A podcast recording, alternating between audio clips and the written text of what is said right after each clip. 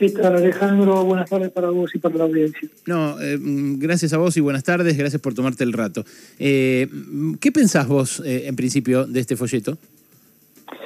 Bueno, ese folleto, como dijimos en Twitter, que empezó toda esta polémica a través de, redes sociales, como dijimos ayer en Twitter, asumimos como organización toda la responsabilidad sobre la confección de este folleto, más allá de que no lo haya hecho yo personalmente, lo supervisé personalmente. Mm. ¿sí? Con lo cual asumo toda la responsabilidad de cada palabra y cada cosa que figure en ese, en ese folleto. Eh, ¿Esto fue eh, un convenio, un contrato, una consultoría? ¿Cómo fue que lo trabajaron con el municipio? Mira, nosotros venimos trabajando con el municipio de Morón de larga data. Nuestra relación con el municipio eh, es incluso del, del el periodo anterior del mismo gobierno. Nosotros trabajamos en el año 2014 con el municipio, en el cual hicimos nuestros primeros trabajos de formación y de capacitación de agentes sanitarios del municipio. Después vino el periodo de cambio de gobierno, que estuvo Tagliaferri eh, a cargo de, la Intendencia Municipal, eh, por Cambiemos, y ahora con la vuelta de esta gestión, que es la misma del mismo signo político, digamos, que la que iniciamos nuestros primeros trabajos, volvimos a implementar pandemia mediante, por supuesto, con todas las demoras que hemos tenido en poder desarrollar este tipo de actividades, volvemos a continuar con aquel trabajo iniciado, que por supuesto no es un volante. Este trabajo se empieza seriamente, como nosotros solemos hacer todo este tipo de trabajos, estamos hablando de una organización civil que tiene más de 20 años en, de trabajo en la materia, eh, con lo cual sabemos de qué hablamos y cómo lo hacemos. empieza con una ordenanza municipal en la cual fue firma, eh, votada por unanimidad de los concejales de Morón, con lo cual muchos de los concejales que de los que tienen como referentes a los que hoy se oponen a, o se escandalizan por este tipo de cuestiones, votaron con, votaron con las dos manos la ordenanza de reducción de daños, que entre paréntesis es pionera también, que nos permite hacer un montón de intervenciones. Bueno, ellos ahora dicen que no, ¿eh? Perdón, ellos hoy eh, fueron eh, consultados por esto y negaron haber respaldado esta campaña. Bueno, vayan, vayan a la, no sé si serán versiones taquigráficas o cómo, o cómo queda, porque desconozco el ámbito, cómo, cómo queda registrado cada votación en el Consejo Deliberante de Morón, pero vayan a los archivos y se van a encontrar con una votación por unanimidad de la ordenanza de reducción de daños. No solo, no, solo lo niegan ellos, sino que fueron a la justicia, incluso a la justicia federal, eh, para eh, denunciar esto. Eh, Sí, bueno, está bien, pero a ver, eh, aquí la, la, cuestión de seguir interviniendo a través de la justicia los problemas vinculados con los consumos de droga nos trajo hasta acá. Entonces, van a ir a denunciarnos o a denunciar al municipio, no sé a quién le dirigirán la, la, denuncia, con una ley que está tildada de inconstitucional.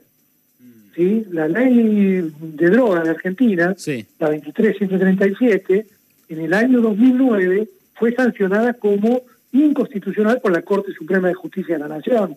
Entonces, van a ir a hacer una denuncia de apología del delito por una ley que es dudosa, de dudosa vigencia, digamos. Entiendo. Eh, si bien tiene plena vigencia en los efectos, claramente en términos de cuándo, dónde va a terminar esta, esta eh, querella legal, bueno, va a terminar que las actividades que está haciendo el municipio de Morón en relación a reducción de daños están amparadas por una ley de 2010, que es la Ley Nacional de Salud Mental, y por la ley IACOP, que son dos leyes del año 2010-2011, mm. no recuerdo exactamente bien de cuándo es la IACOP, que avalan las medidas de reducción de riesgos Entiendo.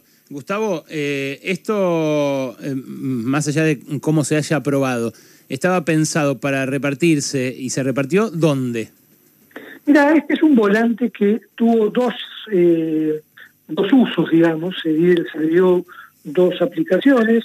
Uno que tuvo que ver con una actividad nocturna de Morón, que fue eh, el Morón Noche, dentro de la actividad de Morón Noche, y esta es una segunda oportunidad en la cual eh, se entrega este volante en un stand de, esta, de este parque, en el cual es una actividad cultural para la cual estaba citado un recital de rock, por un lado, y también varios DJ de fiestas electrónicas. Entonces, okay. Eh, eh, esto es lo que pone en contexto el material. Y este volante no fue alegremente difundido, sino que se le repartía en mano con promotores absolutamente capacitados para responder un montón de otras preguntas que el volante obviamente no incluye toda la información, permanentemente capacitados como para poder darle respuesta. Esto, perdón, es eh, imita lo que se hace en Europa, incluso mucho más, de modo mucho más desarrollado, cuando, por ejemplo, analizan las pastillas que eh, alguna gente se va a tomar en fiestas electrónicas o el, determinadas sustancias. Sí, en realidad no es, no es una imitación, nosotros lo venimos haciendo desde hace más de 20 años. Lo que pasa es que parece nuevo porque, bueno, nada, nadie quiere discutir de política de drogas, y nosotros venimos planteando la discusión de política de drogas desde hace más de 20 años y no, no, no tenemos trascendencia mediática. Pero no es que esto lo venimos a hacer como improvisados hoy, eh, porque nos despertamos y nos gustaba hacerlo. Ahora, Gustavo, ¿cómo estás, Alejandro Esto empantana la, la, discusión, imagino, porque ya desde la posición indignada o enojada ni siquiera se puede discutir una, una salida eh, a un tipo de política de este tipo. No, obviamente, la intención no es discutirla, la mm. intención es seguir con el status quo tal cual eh, estamos. Mm. Esto pasó en todos los grandes temas eh, similares, de las mismas características, temas vinculados a la educación sexual de los jóvenes, el tema de eh, divorcio, el tema de aborto, siempre que aparecen algunos temas de que digamos tocan en algún punto la moralidad imperante, salen como fieras algunos representantes del status quo. Ahora te quiero preguntar en, este en el aspecto acerca de eh, el lugar, hacia dónde, digamos, cómo se focaliza eso, porque eh, lo que hablábamos eh, antes con aquí con nuestros compañeros fuera de aire es la sensación de que yo, tengo un, hijo de 15 y es posible que un tipo de, de, trabajo así, mm, bueno, tal vez lo vea un poco fuerte para, para, para un pibe de esa edad o tal vez me digas vos, no, mirá, la verdad que con esos chicos también hay que trabajar de Mirá, yo, yo la pregunta que, voy a hacer es, dejemos la hipocresía de lado y lo que voy a decir es, ¿alguien conoce un chico de 15 años mm. de la Argentina de hoy que no haya tenido ningún contacto con una sustancia psicoactiva? Contacto, ¿eh? Aunque no la haya consumido. ¿Contacto de qué tipo? ¿De ver que la fumen alrededor? De todo tipo, de todo tipo. Eh, Digo, Estamos en una sociedad de consumo mm. donde el 90 y largo por ciento de las personas hacen uso de sustancias psicoactivas, legales o ilegales. Mm.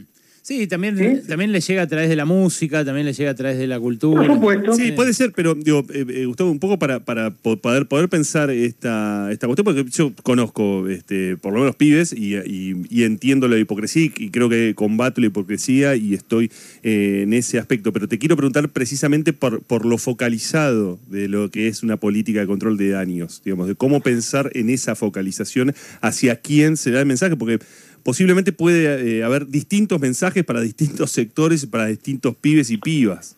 Sí, sí, de hecho lo hay. Fíjense que ahí hay un montón de sustancias que no se incorporaron. Ahí se da información sobre algunas sustancias que nosotros creemos eh, que son que, estaban presentes de una o de otra manera personas que hacen uso de ese tipo de sustancias. En la parte de atrás de ese volante eh, también está el tema del alcohol. Eh, que es por lejos el, gran problema que tenemos en la Argentina del uso de sustancias psicoactivas. Mm. Sí, es cierto, ahí, ahí no hay no hay Y no vas a encontrar Paco, no vas a encontrar algunas otras sustancias que eh, se consumen también, pero nosotros no preveíamos que iba a haber consumidores en ese momento, o por lo menos una gran cantidad de consumidores. Gustavo, te saluda Nahuel Prado, ¿cómo te va?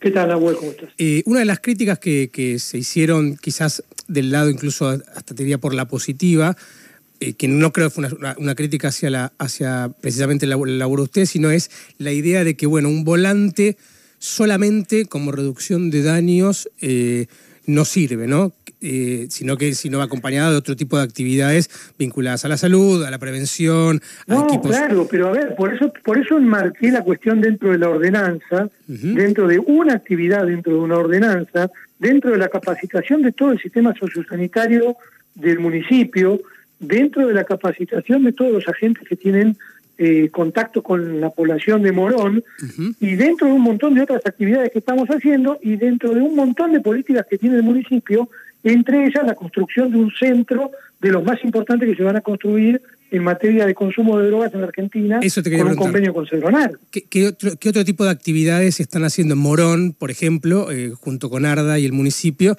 eh, vinculadas a eso, una estrategia integral de, de reducción de daños? Según ese- ese Bueno, por eso te estoy diciendo, capacitaciones de todo el, del personal sociosanitario, por ejemplo, capacitaciones a las, eh, a las instancias de seguridad. Esto recién empieza, ¿sí? Recién empieza este trabajo. Esperemos que continúe, por supuesto. Bueno, la, la otra eh, eh, pregunta que se impone es esta a, a los chicos. eh, ¿Cómo hay que hablarles? Eh, ¿qué, qué, qué decís vos? Porque vos decís, ya están expuestos. Eh, ahora, el miedo ese que aparece eh, de introducir eh, una, eh, nada, una sustancia que quizás a ellos simplemente no les resultó atractiva o no les pasó por enfrente. Eh, no, Está claro, si nosotros no estamos favoreciendo y diciéndole que consuman cocaína, que está bárbaro. En ningún momento nosotros decimos eso. Lo que nosotros decimos es, si vas a consumir, toma estos consejos.